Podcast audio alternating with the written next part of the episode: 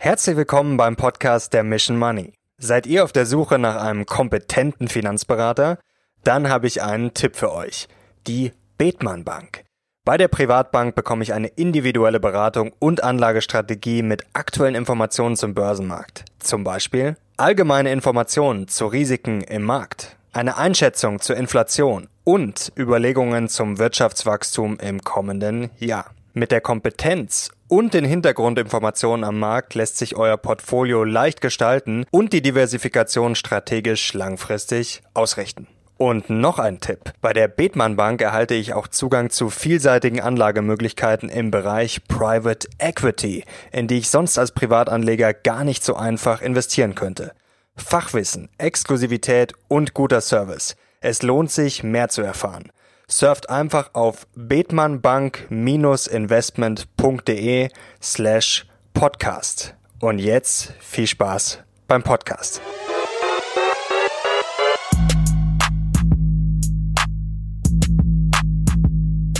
Servus Leute und herzlich willkommen in einem brandneuen Podcast der Mission Money. Wir sind heute zurück mit einem sehr spannenden Gast. Ihr kennt ihn wahrscheinlich alle. Er ist schon sehr lange erfolgreicher Unternehmer und bekanntes Gesicht der kultigen TV-Show Die Höhle der Löwen und jetzt will er durchstarten mit seiner Social Chain AG. Herzlich willkommen, Georg Kofler. Ja, danke schön. Freue mich hier zu sein. Ich freue mich auch sehr, dass Sie hier sind. Und jetzt wollen wir gleich mal einsteigen mit Ihrem Deal, den Sie vor kurzem gemacht haben mit Höhle der Löwe, Höhle der Löwen Kollege äh, Dümmel. Mhm. 220 Millionen sind da rund äh, über den mhm. Tisch gegangen. Jetzt wirkt das auf den ersten Blick so, ja, soll da jetzt ein Riesenunternehmen entstehen? Ist das jetzt Größenwahn? Kann das Geld alles wieder verdient werden? Was steckt da dahinter? Also Größenwahn ist es sicher nicht, äh, denn äh, die DS-Gruppe erwirtschaftet ja in diesem Jahr rund äh, 270 Millionen mhm. Euro und zwar sehr solide, ganz ohne Größenwahn. Die machen das Geschäft so seit 30 Jahren, also ist eine sehr solide ähm, äh, Firma mit Tradition, mit Strukturen, äh, mit ähm, zum Beispiel einer, einer fantastischen Logistikstruktur mit, mit unglaublich viel Erfahrung in Produktentwicklung, ähm, äh, im, im äh, im Markenbauen, also aus Produkten Markte machen, im Hineinhören in den Markt, was die Kunden wollen, äh, mit einem super Service äh, hin zum Handel. Äh, Ralf Dümmel ist ja eigentlich, glaube ich, der bekannteste Handelsmann Deutschlands, ja, ähm, äh, und mit einer sehr ähm, strukturierten Vorgangsweise. Also ist ein ein ein ähm, fast möchte ich sagen, Traditionsunternehmen, aber eben auch ein sehr modernes Unternehmen. Äh, und mit Ralf Dümmel äh, ist ja äh, quasi ein, ein Vertriebs- Hochleistungsmotor personifiziert. Ja. Äh, insofern denke ich, dass wir da einen, einen wirklich äh, guten Deal gemacht haben, der für die S gut ist, aber für die Social Chain eben auch. Ähm, und das Besondere daran ist, von diesen 220 Millionen, die Sie erwähnt haben, ähm, ist ja der größere Teil, nämlich rund 120 Millionen in Aktien der Social genau. Chain. Ähm, was ja bedeutet, es ist nicht so ein richtiger Verkauf. Ne? Verkaufen bedeutet ja, bedeutet ja, so ich verkaufe dir was, du gibst mir Geld und dann bin ich weg, sondern ganz im Gegenteil. Ralf Dümmel und auch sein Partner Hanno Hagemann äh, werden äh, ja mit an Bord jetzt mit an Bord sein. Genau. Ralf Dümmel wird ja Vorstand Vorstand äh, der Social Chain AG. Darüber freue ich mich sehr, äh, weil er äh, einfach ein, ein, eine gewaltige Bereicherung für unser Management-Team ist, auch Hanno Hagemann. Also ähm, in dem Sinn, glaube ich, haben, äh, ist es eher ein Zusammenschluss als ein Verkauf von DS-Seite. Deswegen wahrscheinlich auch der Preis, oder? Weil Sie haben es gerade gesagt, 220 Millionen für 270 Millionen Umsatz ist ja eigentlich ein Schnäppchen. Da würde man jetzt eigentlich sagen, okay, warum äh, macht der Dümmel das jetzt mal ganz vereinfacht gesagt? Also das war ja eigentlich nicht so teuer, oder? Der Preis? Äh, das muss man immer relativ sehen, teuer oder nicht teuer. Wir zahlen ja auch 100 Millionen in Cash. Die muss man ja erstmal auftreiben und bezahlen Klar. und so. Ähm, und manchmal sind ja Bewertungen, die äh, so äh, auch im, im Bereich E-Commerce oder so vorgetragen werden, auch durch viele Hoffnungswerte der Zukunft hier belegt, die ja nicht immer in Erfüllung gehen müssen. Aber der Kaufpreis, weil, weil er so in einem so großen Teil, zu einem so großen Teil in Aktien bezahlt wird, ist jetzt auf einem bestimmten Niveau, aber wir rechnen damit, dass die Aktie sich deutlich positiv entwickelt. Und wenn man das vielleicht in zwei Jahren anschaut, äh, dann wird man sagen, oh, hoppla, da haben die aber einen sehr guten Kaufpreis erzielt. Ja? Mhm. Ähm, also insofern äh, denke ich, ist es äh, jetzt ein Preis, der einen gemeinsamen unternehmerischen Weg mhm. eröffnet mit einem tollen Upside-Potenzial für die, für Ralf Dümmel und für Hanna Hagemann und für uns auch, will ich ja gar nicht ausschließen. Also insofern haben wir uns, glaube ich, schon auf einem fairen und sehr professionellen Niveau gefunden. Das Upside-Potenzial, das interessiert wahrscheinlich auch die Zuschauer zu Hause. Ich habe jetzt nochmal vorher geschaut beim äh, am Bloomberg Terminal. Also die Analysten sind sehr bullish, haben da auch hohe Kursziele für die Social Chain AG schon ausgerufen. Jetzt wollen wir da mal in die Tiefe gehen. Ähm, die Zuschauer zu Hause haben es vielleicht schon mal gehört. Ähm, es ist auch auf den ersten Blick gar nicht so kompliziert. Natürlich Social Media und E-Commerce, das soll jetzt quasi vereint werden, wenn ich das mal äh, vorwegnehmen kann. Mhm. Jetzt wollen wir mal das Geschäftsmodell ein bisschen auseinanderbrechen, runterbrechen. Vielleicht für den Anfang können Sie mir und den Zuschauern ganz kurz in zwei, drei Sätzen erklären, was das Geschäftsmodell von Ihrem Unternehmen ist? Ja, wir schaffen Marken, die über eigene Online-Shops mhm. mit eigenen Social-Media-Reichweiten an die Zuschauer ähm, vermarktet werden. Wir machen Produkte bekannt. Ähm, wir haben ein, eine Plattform von Produkteinkauf bis zur Produktauslieferung. Mhm. Ähm, wir sind eigentlich ein Markenhaus und ein Handelshaus und das Besondere ist, wir sind auch ein Medienhaus, nämlich ein Social Media Haus. Mhm. Diese Fähigkeiten kombinieren wir und der Umsatz ähm, kommt zu 80 Prozent, würde ich sagen, auf dem Vertrieb dieser Eigenmarken mhm. und zu 20 Prozent äh, aus unseren Social Media Aktivitäten. Und diese Kombination finde ich besonders spannend, weil sie den Weg in die Zukunft Zukunft weist, denn sowohl Social Media ist ein Wachstumsmarkt und Social Commerce ist auch ein Wachstumsmarkt. Ja?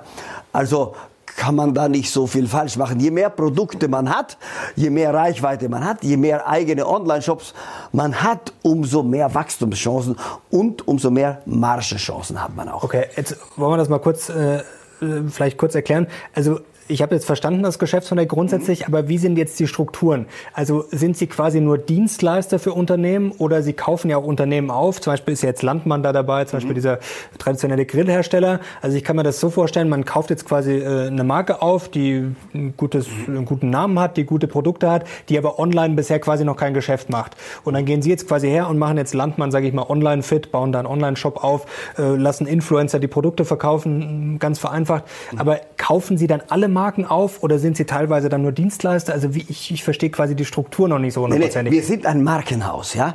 Wir wollen unabhängig sein und unabhängig ist man, wenn man über eigene Marken verfügt, also Produkte, die man selbst im besten Fall erfunden hat oder die man gekauft hat, ja, die vielleicht in einem Dornröschen schlafen, damals so, so wie Landmann da dahin äh, äh stagniert, ja, ähm, äh, und und das kombiniert man mit dem Instrumentarium des Social Media Marketings. Mhm. Einfach ausgedrückt. Wir wollen, nein, wir wollen den größten Teil des Umsatzes mit eigenen Marken machen. Mhm.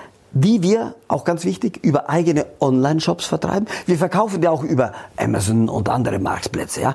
Aber ich sage mal, die Mehrheit, das ist die Daumenregel, die Mehrheit des Umsatzes muss aus eigenen Online-Shops kommen.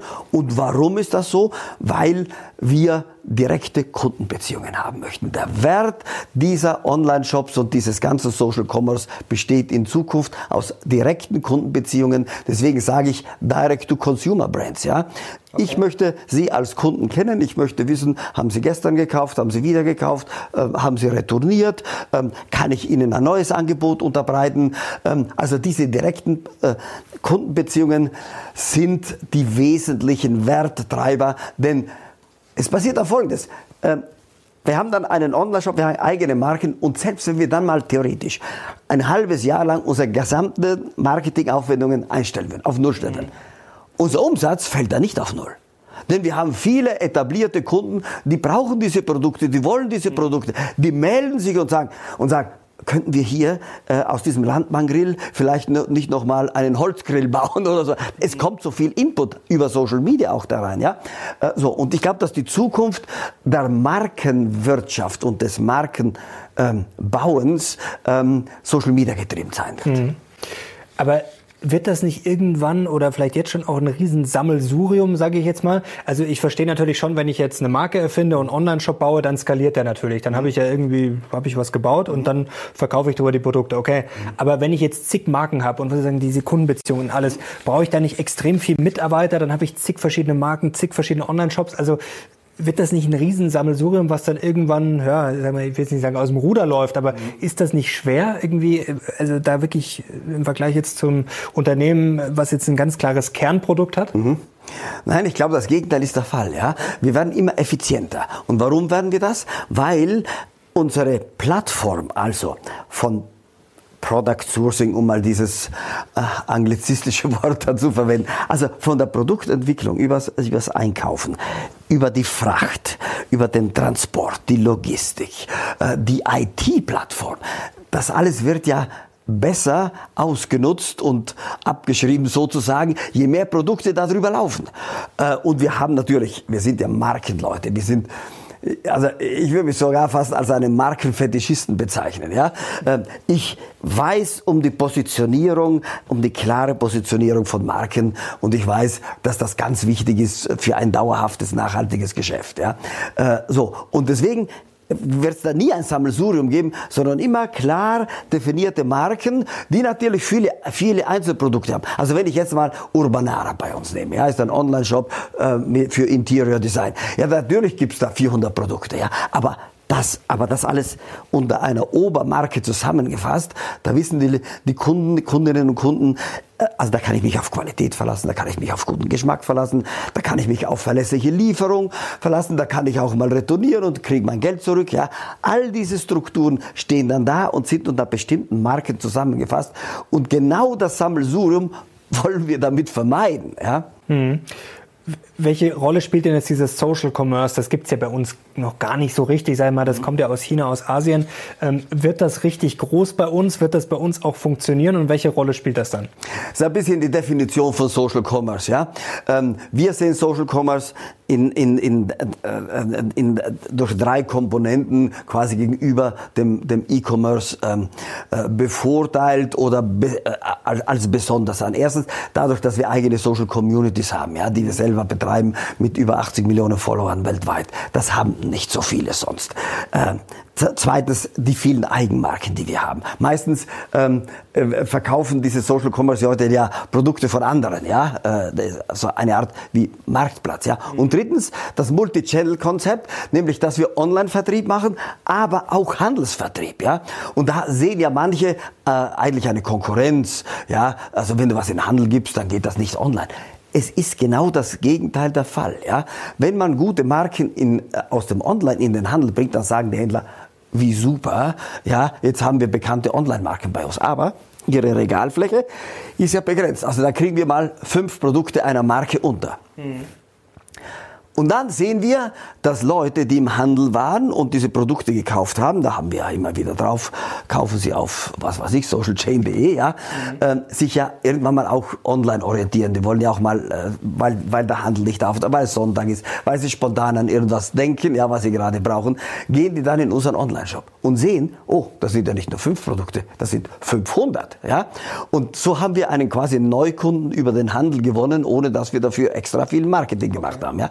Und auf der anderen Seite ähm, äh, äh, äh, brauchen wir ja möglichst viel Präsenz für unsere Marken, für unsere Produkte. Mhm. Und da den Handel auszuschließen, das wäre ja wäre ja fahrlässig, ja, das wäre dumm, ja. Und, inso, und gerade mit dem Ralf Dümmel haben wir da eine Person gewonnen, die im deutschen Handel einfach erstklassig positioniert ist, ja, und der seit 30 Jahren dieses Geschäft betreibt, ja, das kann man auch nicht so lernen, ja. Äh, wenn der die Einkaufschefs von, von Lidl oder, oder, oder Edeka oder Rewe anruft, ja, ähm, dann wissen die, da kommt einer, mit dem haben wir schon zehnmal Geschäfte gemacht, da können wir uns darauf verlassen, dass er liefert, dass er Qualität liefert, dass er pünktlich liefert, dass man sich auf den verlassen kann, ja. Und da stehen die Türen natürlich weit offen. Jetzt ist natürlich auch eine Frage, wie groß kann das Ganze werden? Wie groß soll das Ganze werden? Also ich sage jetzt mal, wenn Sie jetzt äh, expandieren, investieren, wie sieht da das Verhältnis von äh, Kosten zu Umsatz aus? Also die Umsatzschätzungen sind ja enorm, also die Wachstumsrate ist gigantisch, aber was kommt da am Ende dabei raus? Also ich sage jetzt mal, was bleibt da hängen? Die Margen sind jetzt noch nicht so äh, berauschend. Ähm, was sind da die Ziele? Und das Unternehmen ist ja noch klein, also wie groß kann das werden? Also wenn das jetzt wirklich skaliert, was sind die Ziele? Oh, ja, also wir haben ja äh, bekannt gegeben, dass wir in diesem Jahr pro forma konsolidiert äh, jetzt nach diesem Zusammenschluss äh, rund 620 Millionen Euro Umsatz mhm. äh, erwirtschaften werden. Ich kann dazu sagen, dass wir auch ein deutlich positives EBITDA ähm, äh, erwirtschaften. Wie viel es wird, das kann man jetzt wirklich noch nicht sagen, weil ja das vierte Quartal für E-Commerce und Social Commerce ein entscheidendes ist. Ja, ähm, so ähm, wir haben uns natürlich im Vorfeld äh, hier dieser Transaktion natürlich viele Gedanken gemacht. Wie kann man bestmöglich die, diese Teile hier zusammenfügen? Wie kann man bestimmte Teile äh, dieser beiden Unternehmen auch integrieren, um mehr Effizienz zu haben und so weiter? Wir haben ja äh, Synergiepotenziale äh, identifiziert, konservativ geschätzt auf 40 bis 50 Millionen Euro in den ersten drei Jahren nach der Transaktion, ähm, also 22, 23, 24, ja. Ähm, das ist ja nicht wenig, das geht ja alles ins EBITDA, ja, das EBITDA basierte ähm, äh, Synergiepotenziale. Ja, sonst ist ja irgendwie witzlos, ja, wenn es nicht da äh, ins EBITDA reingeht, ja. Und wir denken schon jetzt mal konservativ realistisch gesprochen, dass wir im Verlauf des Geschäftsjahres 2023 ja, ähm, die Milliarde Euro Umsatzschwelle äh, erreichen werden. Ähm, das ist ja nun mal schon ein sehr ordentliches Wachstum, aber de facto, um Ihre Frage zu beantworten, ist das Wachstum eher unbegrenzt. Mhm. Und zwar aus zwei Gründen. Social Media wird weiter wachsen. Social Media ist das Kommunikations, äh, sind die Medien der Zukunft, aber auch Sie sind die Marketingmedien der Zukunft, sie sind die, die Trendmedien der Zukunft, ähm, so wie das eben vor 30 Jahren bei mir bei ProSieben das Satellitenfernsehen war. Ja? Ähm, so, nur dass wir jetzt eben so viel Interaktivität haben und Internationalisierbarkeit. Ja, das hatte ich mit ProSieben nie. Ja, das war immer so schwer, einen Fernsehsender noch in Frankreich aufzumachen oder gar in Amerika. Jetzt sind wir, jetzt können wir überall hier expandieren. Ja, deswegen quasi unlimitiert. Ja, mhm. das einzige Limit ist ähm, nicht mal die Verfügbarkeit der Produkte, ja, sondern eher das Marketing. Nicht mal die Logistik. Das ist ja heute kein Problem. Wir liefern aus. Es werden äh, bei uns in einem Online-Shop ähm, werden aus Sizilien dann eben drei Produkte bestellt und zwei Tage später sind sie in Palermo. Ja, das ist ja alles, äh, wäre alles vor vor 20 Jahren niemals denkbar gewesen. Ja? Also das, der einzige limitierende Faktor jetzt für uns sind eher ähm, äh, hier die Marketingkosten, ähm, äh, um neue Online-Shops in verschiedenen Ländern zu etablieren. Und, und das, das Besondere an diesem Deal eben mit, mit Ralf Dümmel ist, dass er so viel Produkterfahrung und so viel auch Produkte hat, die wir in so viele andere Länder, auch nach USA, noch expandieren können. Und deswegen haben wir Skalierungseffekte, die außergewöhnlich sind und da wir jetzt auch eine gewisse Reife haben in unserer Organisations- und Managementstruktur, denke ich, äh, dass wir das auch hebeln können. Mhm. Noch eine Frage zu den Influencern. Sie haben gesagt 80 Millionen äh, Reichweite. Also wie kann ich mir das vorstellen? Ist es Reichweite jetzt auf YouTube, die wir zum Beispiel mit dem Kanal haben und mhm. äh, die sie, auf die Sie dann zugreifen? Oder stehen diese Influencer bei Ihnen unter Vertrag? Also wo sind quasi diese 80 Millionen Reichweite und was sind das für Influencer? Ja, ja, das sind eben nicht so viele Einzelinfluencer, okay. sondern das sind Gruppen, die wir in bestimmten Social Communities haben. Also ich nenne mal ein, eine Marke, ein Lieblingschannel von mir, Student Problems. Ja, mhm. hier ich glaube, jetzt haben wir 11 Millionen Follower, so äh, alle, Faktor, alle Plattformen, Facebook, Instagram, äh, Twitter und so weiter zusammengezählt. Das ist sowas wie ein, wie ein Fernsehsender der Social Media Zeit, ja. Und da haben wir eine Redaktion, die produziert so wie wir jetzt beide dieses Gespräch machen, die produziert eben laufend Videos, ja. Ähm, äh, und Influencer kommen immer wieder mal da rein, aber wir sind nicht abhängig von diesen Influencern. Ja, okay. So, das ist ein ganz wichtiger Punkt. Und nebenher haben wir natürlich ein riesiges Influencer-Network. Wir wir arbeiten, glaube ich, insgesamt mit über 10.000 davon. Ja, auch mit kleineren, die nicht 5 Millionen, sondern nur 50.000 oder 30.000 Follower haben. Aber die ja. müssen dann ja auch bezahlt werden. Das kostet dann ja auch. Selbstverständlich, ja, ja, ja, ja, klar. Die müssen bezahlt werden. Aber wenn man sie erfolgsorientiert einsetzt und auch äh, meistens oder häufig ist es auch erfolgsorientiert bezahlt, dann kann man ja relativ einfach kalkulieren und sagen, okay, für einen Euro, den ich da einsetze, bekomme ich, sagen wir mal, drei, drei Euro Umsatz, ja, dann lohnt sich das ja schon wieder. Und das ist ähm, schon das Besondere am Social Media Marketing, dass man viel genauer die Zielgruppen adressieren kann und auch den Erfolg viel unmittelbarer spürt, ja, äh, denn wenn jetzt ähm, äh, durch diesen Influencer keine neuen Umsätze kommen, kriegt auch kein neues Geld. Ja, so, also diese, diese, diese sehr direkte Erfolgsorientierung ist natürlich im Vergleich zu den traditionellen ähm, Medien, die ich ja auch für lange Jahre präsentiert und auch verkauft habe an die Werbung treibende Wirtschaft, äh, sind sehr viel konkreter und sehr viel steuerbarer. Jetzt drehen wir den Spieß mal um. Woran könnte die Social Chain denn scheitern? Marketingkosten haben Sie gerade schon angesprochen. Ja, also, äh, also ehrlich gesagt, äh, ich weiß es nicht. Ich habe ja selber ähm, hier einen erheblichen Teil meines Vermögens da äh, investiert und, und, und gebunden. Ähm, wenn ich da einen konkreten Grund fürs Scheitern sehen würde, dann wäre ich nicht so risikofreudig und auch nicht so begeistert. Ich glaube, eigentlich können wir nur an uns selbst, scheitern. Ja? Wie sieht's mit Konkurrenz aus? Mit dem klassischen Burggraben jetzt? Kann da auch jemand anders kommen und Ihnen dann, wir mal, die Kunden, die Influencer abjagen? Wie sieht's da aus? Es gibt immer Konkurrenz und wir werden immer irgendwelche äh, anderen äh, Influencer oder, oder Produkte haben. Wir sind nicht allein auf der Welt, ja, die uns Konkurrenz machen. Das ist ja auch okay so und ich bin ein überzeugter Marktwirtschaftler. Also plädiere ich sogar für, für möglichst viel Konkurrenz. Ich sage nur, wir müssen halt uns bemühen, besser als die Konkurrenten zu sein. Ja? Mhm. Ähm, so, aber Konkurrenz ausschalten geht ja gar nicht.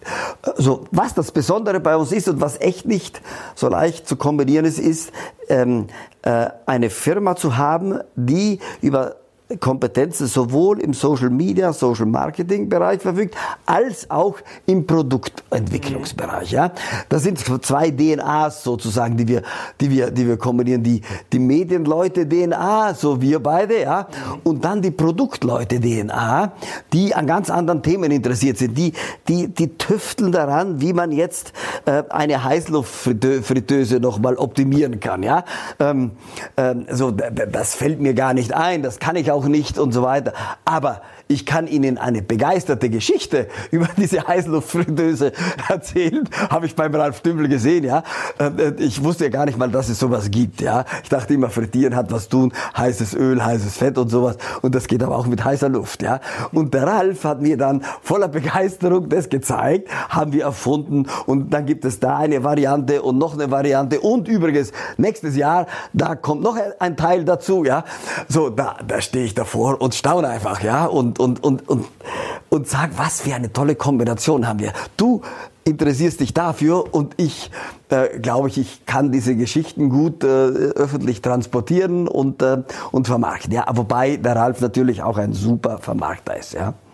Dann drücke ich da auf jeden Fall die Daumen. Äh, könnten die großen Plattformen selber Konkurrenz werden, wie jetzt Amazon, Facebook und Co. oder ist das ausgeschlossen? Doch, doch, doch, selbstverständlich auch. Ja, ja. Nee, nee, die, die, die arbeiten ja auch schon ähm, an, an, an, ich sag, sag mal, an einem Social Commerce Next Step, ja, wo also viele Influencer dann ihre eigenen Produkte und Marken äh, hier präsentieren auf den Plattformen, so wie in China, das ja jetzt schon gang und gäbe wird aber schon eine harte Konkurrenz, oder? Wenn man sich jetzt vorstellt, dass jetzt ja. Apple, Amazon, Facebook, die haben ja auch nicht so wenig Kleingeld, wenn die den Influencern dann mehr zahlen. Ja, ja, ja klar. Aber ähm, ähm, ich glaube, wir haben auch eine gewisse Größenordnung schon, die ist natürlich nicht mit Facebook zu vergleichen, ja, so dass wir ähm, durch unsere Unternehmenskultur, denke ich, für mittelständische äh, kreative Unternehmer attraktiver sind als die großen Apple-Giganten und Facebook-Giganten, ja, weil sie bei uns noch das Gefühl haben, sie kommen in ein Haus der Unternehmer rein. Das ist unsere Unternehmenskultur, die predige ich seit langem. Ich bin ja Unternehmer aus Leidenschaft, kann ich sagen, ja, und ich, ich glaube, ich habe ein großes Verständnis für andere Unternehmer aus Leidenschaft, ja. Ähm, äh, und äh, ich glaube, ich glaube, wir können ihnen als Haus der Unternehmer Raum geben, um ihre unternehmerischen Träume äh, zu verwirklichen, um schneller zu wachsen, ohne dass sie sich so in einem Konzern irgendwie gegängelt fühlen. Und deswegen glaube ich, ähm, äh, sind wir für, für, für innovative Leute vielleicht dann doch attraktiver als die Großkonzerne. Auf jeden Fall ein spannendes Projekt. Jetzt, glaube ich, haben wir die wichtigsten Fragen geklärt. Und Leute, jetzt bin ich sehr gespannt auf euer Feedback. Das ist jetzt sozusagen der Markt, die Leute, die es zu Hause sehen. Hat euch das jetzt überzeugt? Würdet ihr investieren, ja oder nein? Schreibt es doch gerne mal in die Kommentare. Mhm. Ja. Jetzt wollen wir noch. Bin ich total neugierig drauf. Ja. Also, und werde sie verfolgen. Die Leute sind streng bei uns. Das ja, ja, ja, das kann fitte, ich mir vorstellen. Fitte Community. Ja, ja. Da kommen vielleicht auch noch mal ein paar spannende Fragen. Vielleicht können wir die dann auch noch mal irgendwie nachschießen. Müssen wir mal gucken. Ähm, wie gesagt, alles äh, feuerfrei. Mhm. Äh, ihr bietet uns da auch mal sehr guten Input. Jetzt wollen wir mal drauf kommen, Höhle der Löwen und Co., wie Sie denn in andere äh, Unternehmen investieren. Also was mhm. ist denn für Sie so ein typischer Investment Case? Was muss da gegeben sein? Oder haben Sie vielleicht ein so ein Unternehmen im Kopf zuletzt, wo Sie gesagt haben, da musste ich gar nicht überlegen, da habe ich sofort investiert? Ja, ja. Ja, also da muss mich zweierlei überzeugen. Einerseits die Geschäftsidee, mhm. Was ist mir dabei wichtig? Ich muss ein Gefühl haben, dass das skalierbar ist. Mhm. Möglichst digital und möglichst international und möglichst interaktiv. Ähm, und zweitens die Gründerpersönlichkeit. Mhm. Da muss ich das Gefühl haben, dass die Frau oder der Mann ähm, in der Lage ist, aus einem Zehn-Mann-Betrieb, einen 100-Mann-Frau-Betrieb, ja, äh, hier äh, zu machen, zu machen und zu führen. Und ich muss die intellektuelle und auch die soziale ähm, Kapazität äh, spüren, dass äh, hier äh, der Gründer das auf die Straße bringt auch, ja, dass er in der Lage ist, äh, Strukturen einzuziehen. Es ist ganz was anderes, eine Million Umsatz zu machen oder 20 Millionen Umsatz zu machen. Ähm, viele sind dann mit diesem Strukturaufbau überfordert, ja. Ähm, und da unterscheiden sich dann, ähm, ich sag mal, Unternehmer von Erfindern. Mhm. Die Erfinder haben dann ein Produkt, ja, und ähm, sind dann auch froh, wenn zum Beispiel der Ralf Dümmel dann äh, vom Produkteinkauf bis zur Auslieferung und Logistik alles quasi übernimmt. Mhm. Und sie tüfteln dann noch weiter, ob zu diesem Produkt noch ein zweites dazukommt, ja. Aber die, die fühlen sich dann ein bisschen unwohl, auch so eine größere Firma zu bauen mhm. und zu führen. Und dann gibt es eben die Unternehmer, die sagen, ja, genau das will ich. Ja, und, ähm, und, und ich bin eher ähm, äh, darauf bedacht, äh, unternehmerische Persönlichkeiten in diesem Sinne zu entdecken. Denn denen fällt immer was ein, auch wenn mal das erste Produkt irgendwie nicht mehr so attraktiv ist oder der Markt gesättigt ist. Die denken dann strategisch darüber nach, wie kann ich die Firma weiterbauen, weiterentwickeln, neue Produkte, vielleicht auch ganz andere Produkte, ja, äh, mir überlegen oder Kooperationen machen oder andere Firmen kaufen oder mich zusammenzuschließen, ja. All diese strategischen Optionen, ähm, die sind typisch für Unternehmer-DNA und nicht so ganz typisch für die Erfinder-DNA. Wenn Sie jetzt ein Gründer, wenn jetzt einer vor Ihnen steht und Sie dürften ihm jetzt nur eine Frage stellen oder die erste Frage, die Sie ihm stellen, äh, was wäre das? Warum soll ich Ihr Produkt kaufen? Das ist eine gute Frage. Die ist auch immer gar nicht so, ja, wobei bei manchen wahrscheinlich schon, oder? Ja. Merkt man das dann sofort, was da kommt, oder? Ja, ja, ja, ja. Und wenn einer nicht überzeugt, dann ist er schon raus. Ja, dann äh, ist er nicht raus, aber dann muss er nochmal nachfragen. Denn es kann natürlich sein, dass ähm, äh, Menschen in so einer, ich sag mal, exponierten Situation, äh, jetzt im Studio oder so, ja, ähm, äh, vielleicht ein bisschen Hemmungen haben oder, oder sich auf diese neue Situation nicht so gut einstellen können und dann auch nicht so spontan sein können, manchmal auch ein bisschen den Faden vielleicht verlieren, ja, weil es einfach ganz anders ist, ja. Mm, also da haben sie immer eine zweite Chance bei mir, ja. Aber dann sollte es klappen mit der Antwort, ja. Und ähm, ja, ja, und die zweite Frage, wenn Sie mich fragen, ist natürlich, beherrschen die ein bisschen ihre Zahlen, ähm, äh, haben die einen Businessplan, äh, der, der, der äh, nachvollziehbar ist. Und, äh, woran scheitern denn die meisten? Oder Sie kennen jetzt auch sehr viele, woran sind die meisten gescheitert? Also lassen wir mal die Struktur äh, ja. vielleicht außer Acht. Was, was gibt's denn noch? Also ist das Produkt dann nicht durchdacht oder ja, habe ich dann zu naive Annahmen beim Businessplan, dass ich mir vielleicht irgendwie das schön rechne? Oder was sind denn so Klassiker? sagen, das machen wirklich sehr viele falsch. Ja, zu optimistische Planung. Mhm. Und da sie auf dieser optimistischen Planung ihre Cash Einschätzungen, ja, ihren Cash-Bedarf auch geplant haben, wenn diese hohe Planung so wird und dann der Cashbedarf aber so bleibt, äh, dann äh, wird es ganz eng. Ja. Okay, also, also da die klassischen BWL-Fähigkeiten dann äh, ja, doch ja, nicht so schlecht. Ja, ja, ja, aber da hilft auch nichts. Äh, auch der beste BWLer kann nicht abschätzen, wie sich ein Produkt Oder- verkauft. Ne? Oder dann einfach mm, Realismus, wie Vorsicht, äh, wie würden Sie das beschreiben? Pessimistisch Irgendwann mal- sollte man ja auch nicht sag, sein. irgend- Irgendwann mal muss man springen. Irgendwann muss man daran glauben, dass das Produkt jetzt fliegt. Ja, so. Und, und dann hilft äh, die größte Vorsichtsmaßnahme nicht, denn dann gehe ich nicht in den Markt. Ja, aber irgendwann muss ich in den Markt gehen, gehen und ja und dann äh, tritt das ein, ähm, was das unternehmerische Leben ausmacht. Dann tritt das Risiko ein. Ja, so. Und, und dieses Risiko, das materialisiert sich dann im Cashbedarf sozusagen. Ja, wenn, wenn, wenn das Eigenkapital nicht mehr ausreicht, dann muss ich entweder die Fähigkeit haben, weiteres zu organisieren, indem ich weitere Investoren überzeuge, oder ich muss die Firma zu machen. Was war denn Ihr schlechtestes Investment? Also ich meine jetzt vielleicht nicht bei eigenen Firmen, sondern wo Sie in Unternehmen investiert haben. Äh, Was war da richtig schlecht und was haben Sie daraus gelernt?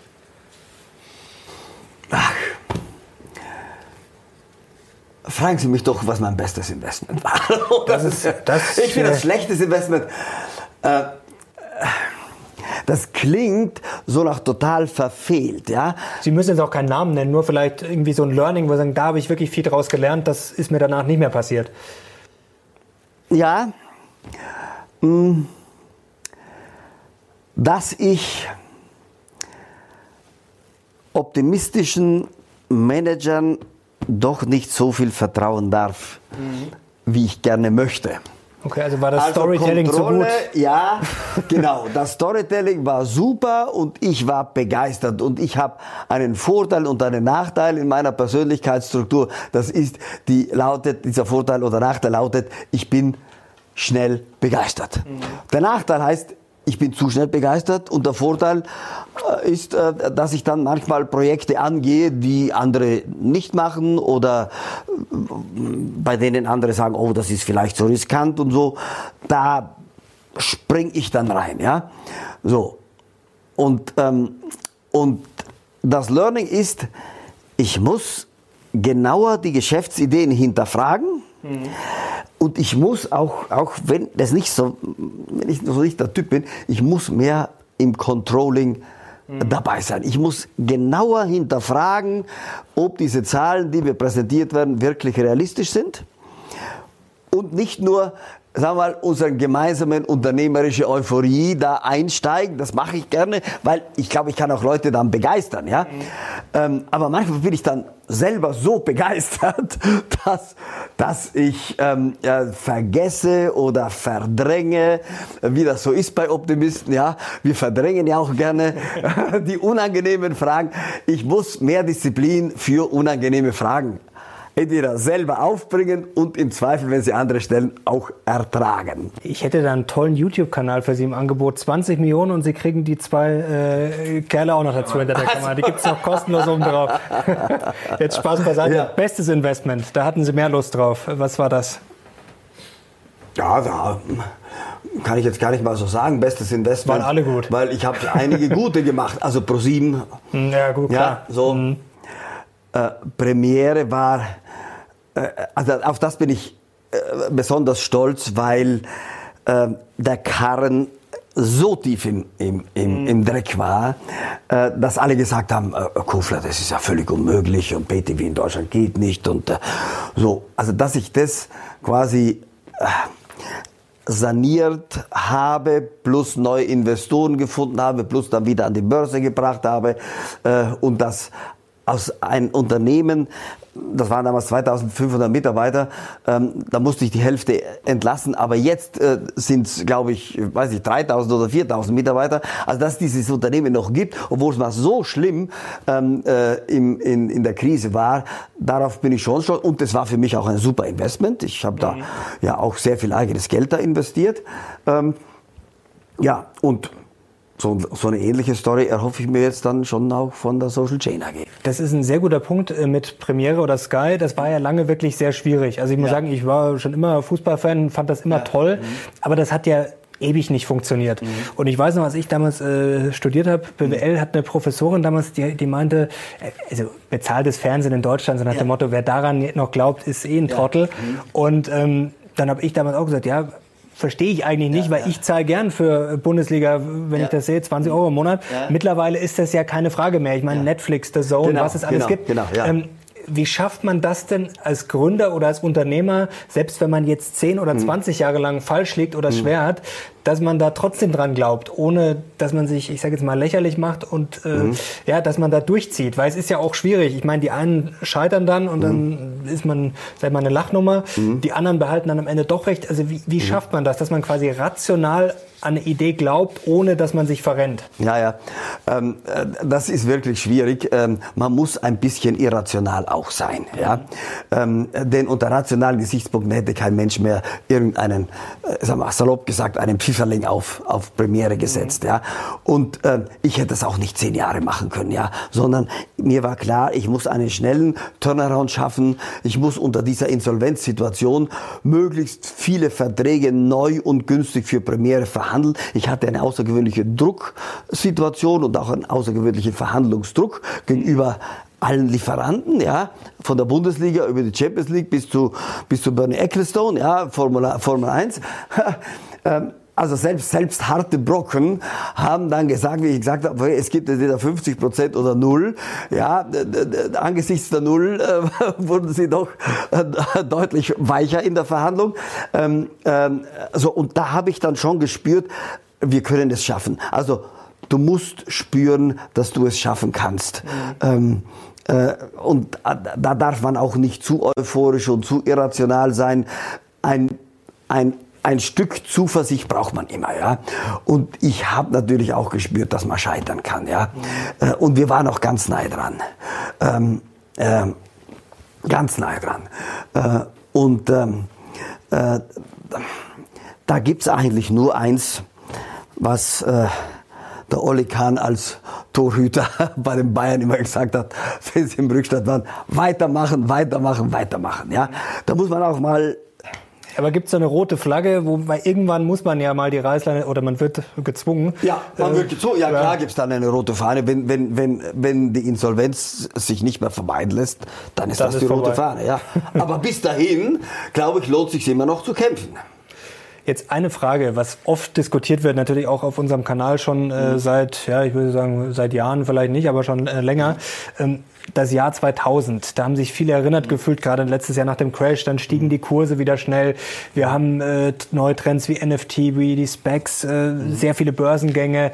Mhm. Ähm, Fühlen Sie sich da auch erinnert ans Jahr 2000? Sie sind ja auch da nah dran. Ähm, mhm. Ist so ein Hype da? Versuchen momentan vielleicht zu viele ein Unternehmen zu gründen, die es vielleicht äh, gar nicht im Kreuz haben? Sie haben es vorher angesprochen. Mhm. Es, ist, es kann ja auch nicht jeder ein Unternehmer sein. Mhm. Also ist das gehypt? Ist da eine Blase da oder eher nicht? Nein, ich glaube eher nicht. Es wird immer ähm, äh, ähm, Zeiten geben, ja, in denen bestimmte Faktoren, äh, bestimmte Kontexte entstehen, ähm, die ein Stück Übertreibung auch, ähm, äh, ich sag mal, ermöglichen, ja, oder anfeuern. Ich sehe das durchaus positiv, ja. Das, da, da, wird sicher äh, äh, ähm, Unternehmen geben, die, die scheitern, aber auch andere, die durchstarten, ja. Und ich finde, das man muss auf das Durchstarten schauen. Das Scheitern gehört dazu, ja. Wenn von 100 Unternehmen, die in dem Sinne jetzt mal gehypt werden, wenn von aus denen 20 neue unterstehen, äh, äh, entstehen, die auf Dauer neue Arbeitsplätze schaffen, neue Ideen schaffen, expandieren und so weiter, dann ist das schon ein Riesengewinn für den Markt und für die Gesellschaft, ja. So, im Vergleich zu 2000 glaube ich, dass wir heute eine viel ausdifferenziertere Börsenlandschaft haben, äh, dass wir auch äh, eine viel ausdifferenziertere Regulierung haben, mhm. Aufsicht haben. Es kann nie, die beste Aufsicht kann äh, kann nicht ähm, mein, das letzte schwarze Schaf äh, entdecken und, den, und wenn es kriminelle Energie gibt, ich meine, die gibt's halt überall, ja, die, die gibt's natürlich auch bei Unternehmern und, und, und die gibt's auch an der Börse, ja. Ähm, der Mensch ist eben nicht nur edel und gut erschaffen, ja, sondern hat auch seine dunklen Seiten und die, die, die manifestieren sich über, die äh, manifestieren sich in der Hartz-IV-Familie genauso wie in der, in der, in der Millionärsfamilie. Ja. So, also das mal ausgeschlossen, würde ich sagen, ähm, nein, wir haben heute eine viel breitere ähm, auch Erziehung und, und, und Aktienkultur und Wertpapierkultur als im Jahr 2000. Die Glücksritter von damals kämen so leicht heute nicht mehr durch. Wie investieren Sie denn selber Ihr Geld? Also Sie haben sich ja vor kurzem auch sehr äh, froh ausgesprochen, dass die Aktienrente jetzt so ein bisschen in Schwung kommt. Es gibt ja jetzt ein bisschen mhm. Hoffnung durch die neue Regierung. Mhm. Ähm, investieren Sie selber auch in Aktien ganz klassisch oder in, ja, ETF, ja, oder in ETFs? Ja, ja. Okay. Nein, ich bin ein Typ. Nein, ich, ich finde Aktien spannend. Ich finde Aktien ähm, äh, äh, als nachhaltige, langfristige Anlage ja, das rentabelste Modell. Ähm, mein, was soll denn passieren, wenn man sich an guten Unternehmen, die international wirtschaften, ähm, äh, äh, beteiligt? Also da kann mal der Kurs fallen, aber auf Dauer äh, äh ist ja klar, selbst Staaten können pleite gehen, aber gute Unternehmen wird es immer geben, ja, weil deren Produkte immer gekauft werden. Auch, auch in Venezuela, wenn der Staat pleite ist, ja, werden bestimmte Produkte noch gekauft, ja. Ähm, deswegen würde ich lieber als in Staaten immer in gute Firmen investieren, ja. Ähm, ähm, und Staatsanleihen sind heute ja sowieso äh, hier mit Nullrendite oder Minusrendite äh, keine attraktive Sache. Ähm, Nee, ich bin Unternehmer und setze gerne auf Unternehmen. Zuvörderst auf meine eigenen, ja, klar, weil ich da ja mehr beeinflussen kann als bei fremden Unternehmen, aber eben auf gute fremde Unternehmen auch. Aber da muss man aufpassen mit dem Klumpenrisiko, oder? Dass man nicht zu viel dann quasi äh, sozusagen das doppelte Risiko dann hat, Unternehmen äh, ja, pleite ja, ja, und, klar, klar, und klar, das Konto klar. dann auch noch pleite. Ja, ja, ja, nee, aber ich bin da eher ein, ein ähm, äh, ja, ein leidenschaftlicher Unternehmer in dem Sinn, dass ich lieber in eigene Unternehmen investiere als in fremde Unternehmen. Aber man muss, da haben Sie völlig recht, versuchen, einen gewissen äh, äh Mix äh, beizubehalten. Jetzt hat der Frank Thelen vor kurzem Fonds aufgelegt, auch äh, ein ehemaliger Star, Höhle ja. der Löwen. Haben Sie da investiert oder würden Sie da investieren? Ja, bei Frank würde ich investieren.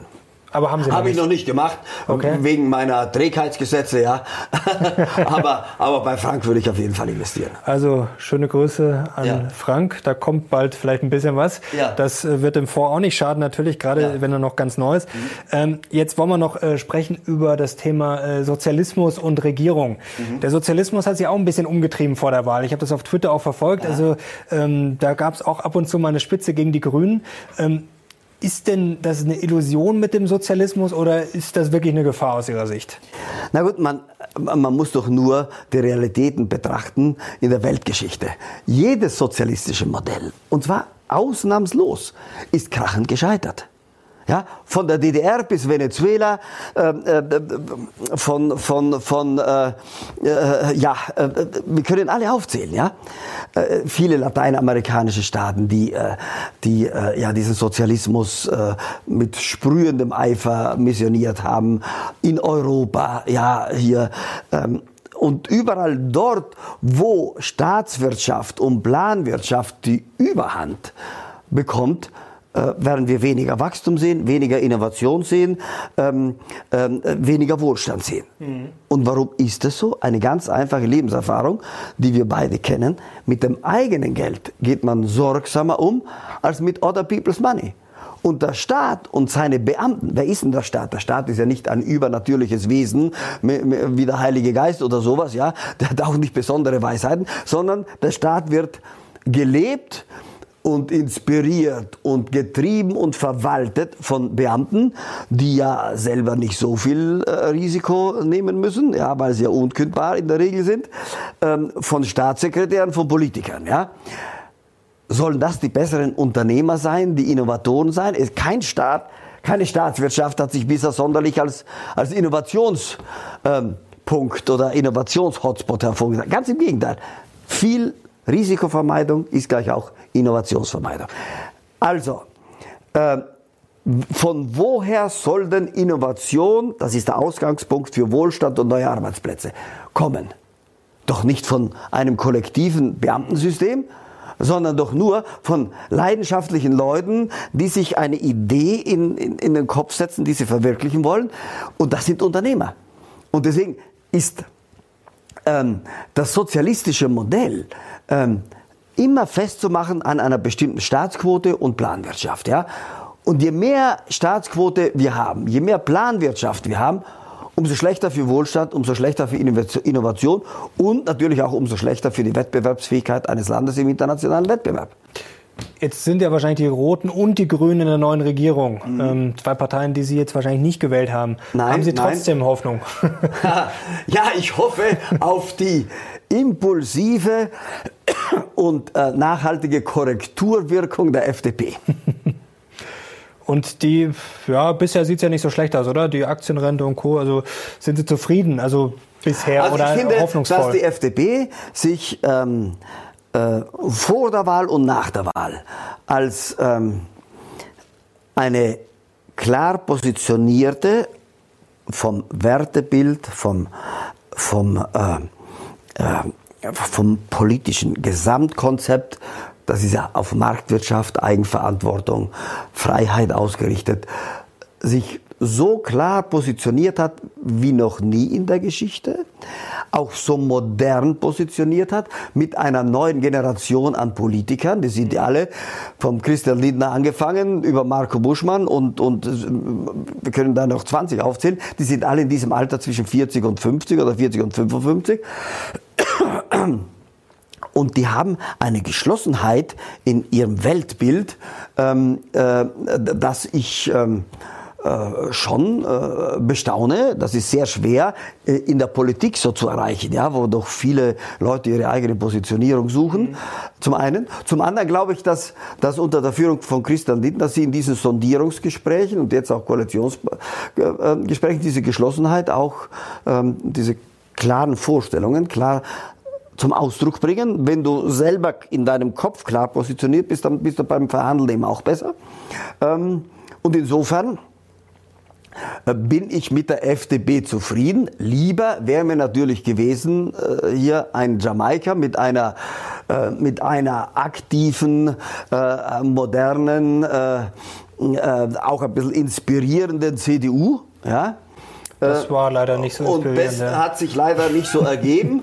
Ähm, umso wichtiger, äh, sage ich, war, ich werde manchmal gefragt wegen meiner großen Spende 750.000 750.000 Euro, ja. Zu einem Zeitpunkt, wo das ähm, eben noch nicht selbstverständlich war, ja. So, das war ja früh. Ähm, äh, und hat, glaube ich, eine bestimmte motivierende äh, Wirkung schon entfaltet. Ähm, aber, aber ich glaube, jetzt ist die FDP umso wertvoller. Ja? Ähm, mein Horror äh, ähm, äh, also mein Gespenst äh, hier für Deutschland, mal das politische Gespenst Deutschlands, das ich befürchtet habe, war Rot-Rot-Grün. Ja? Mhm. So, und, ähm, und allein, dass Rot-Rot-Grün verhindert werden konnte, das ist für mich schon ein großer Erfolg. Hier mit dieser Wahl hat auch die FDP und eben ihre vielen jungen Wähler auch dazu beigetragen.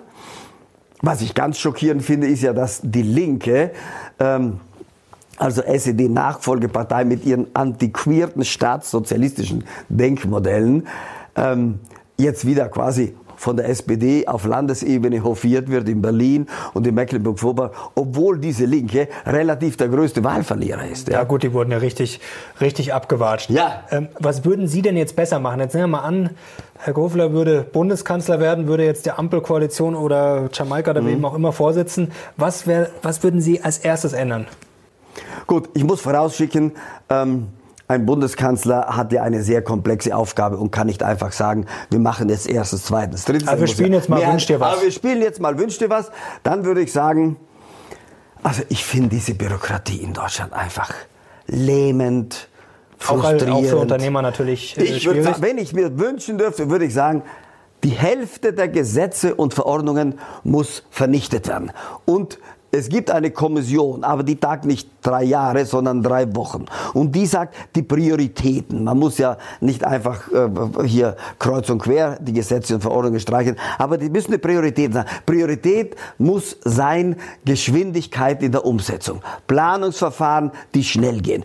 Und es müssen Prioritäten gesetzt werden und das bedeutet, dass nicht der letzte Bedenkenträger hier viermal zu Gericht ziehen kann, um seine eigene Meinung hier durchzusetzen. Ja, so, das wäre eins. Also das zweite energiepolitisch und klimaschutztechnisch. Ähm, ich würde Atomkraftwerke äh, weiterlaufen lassen. Mhm. Ist doch schlauer, in Deutschland eigene Atomkraftwerke haben, die auch noch äh, sicherer sind als die meisten um uns rundherum, die weiterlaufen zu lassen, als den Atomstrom dann von Frankreich oder von der Tschechei zu kaufen. Das äh, kommt ja jetzt immer mehr in die Diskussion. Gibt es noch was Spezielles für Unternehmer? Gut, die Bürokratie würde natürlich auch helfen, aber haben es die Unternehmer und Startups in Deutschland wirklich so schwer oder wird da zu viel gejammert? Ähm, also das wäre mein dritter Punkt natürlich, ja. Es müssen Privatinvestitionen incentiviert werden. Äh, wir müssen weniger an Staatsinvestitionen glauben. Staatsinvestitionen sind immer bürokratisch und ineffizient. Ja? Ähm, der Großteil der Investitionen kommt sowieso äh, von der Privatwirtschaft. Ja? Kann gar nicht von der Staatswirtschaft kommen. Also 80, 20 oder sowas. Die Regel. Ja? Ähm, nein, es muss Innovation honoriert werden. Also sprich, ähm, äh, Investitionen in Digitalisierung, Investitionen in junge Unternehmen müssen schneller abgeschrieben werden können. Mhm. Nummer eins. Ja. Die Spitzensteuersätze müssen gesenkt werden, die Unternehmenssteuersätze müssen auf ein Niveau gebracht werden, das mindestens dem OECD Durchschnitt entspricht oder besser noch darunter. Also im mhm. unteren Drittel sollte das sein. Ja. Ähm, und das würde zu einem Wachstumsimpuls führen, der wieder zu mehr Steuereinnahmen führt und genau eben nicht umgekehrt. Und ich glaube, das ist auch schon weltweit bewiesen, dass mehr Staatswirtschaft nicht zu mehr Steuereinnahmen führt. Das wäre jetzt eigentlich schon ein schönes äh, Schlusswort. Jetzt sind wir eigentlich wirklich durch alles super durchgekommen, war sehr inspirierend, hat großen Spaß gemacht. Jetzt vielleicht noch abschließend für die Leute daheim. Da sind sicherlich auch einige dabei, die gerne Höhle der Löwen schauen. Vielleicht auch einige, die gerade dabei sind, Unternehmen zu gründen oder die gute Ideen haben, die motiviert sind. Hätten Sie für die noch äh, so einen Tipp oder was ist vielleicht der beste Tipp, den Sie jemals in Ihrem Leben bekommen haben, als Sie vielleicht noch jünger waren, als Sie vielleicht einen Mentor hatten oder einen Chef? Gibt es da irgendwas, was Sie den Leuten gerne mitgeben würden? Ja, diese Tipps, äh, die, werden, die werden ja häufig benutzt, um neue Bücher zu verkaufen und, und so ist es. Äh, ja, und, und dann sind es doch wieder halbe Banalitäten, ja. Ähm, also ich habe für mich äh, immer befolgt äh, das Motto, und das habe ich von niemandem sonst, und das äh, spürt man ja selbst, äh, mach einfach den Job, den du gerade hast so gut wie möglich. Mach das so gut wie möglich und das fällt dann anderen Leuten auf. Motto Nummer zwei. Ähm, ohne Risiko keine Veränderung. Es wird manchmal notwendig sein, sich selbst zu verändern, vielleicht sich sogar selbst neu zu erfinden. Ähm, man muss bereit sein, Risiken einzugehen. Dann hat man auch mal Glück. Wenn man es öfter versucht, dann hat man Glück. Manche Leute sagen, oh, jetzt war das so erfolgreich, wie haben Sie denn das geschafft? Na gut, ähm, ich, ich habe es vielleicht dreimal oder fünfmal versucht. Das sieht man noch nicht. Man sieht nur das ja, letzte ja, Mal, wo es geklappt hat, ja. Der Erfolg über Nacht, der dann aber ja, teuer bezahlt wurde. Der, ganz genau, ja. So. Und alles hat seinen Preis. There is no free lunch. Zum Beispiel auch die Wahlspende, die war auch nicht billig, aber das hoffentlich kommt das wieder rein durch die Social Chain. Ich hoffe, dass das sehr erfolgreich wird. Äh, ja, danke schön. Und ich bin sehr gespannt auf euer äh, Feedback, Leute. Also schreibt es mal in die Kommentare. Ich glaube, das war heute ein guter Pitch, ein sehr guter Pitch. Ähm, ich bin gespannt, wie das Feedback ausschaut. Und vielleicht gibt es ja äh, nach dem Video jetzt einige neue Aktionäre. Bin ich sehr gespannt. Herr Kofler, das hat großen Spaß gemacht. Das war sehr inspirierend. Herzlichen Dank. Dankeschön. Und danke euch fürs Zuschauen und ich hoffe, ihr gebt äh, viele Daumen nach oben und natürlich auch noch mehr Daumen nach oben, wenn ihr Herrn Kofler wieder sehen wollt bei der Mission Money. Danke ja. Ihnen, danke euch. Wir sind jetzt raus. Ciao, bis zum nächsten Mal.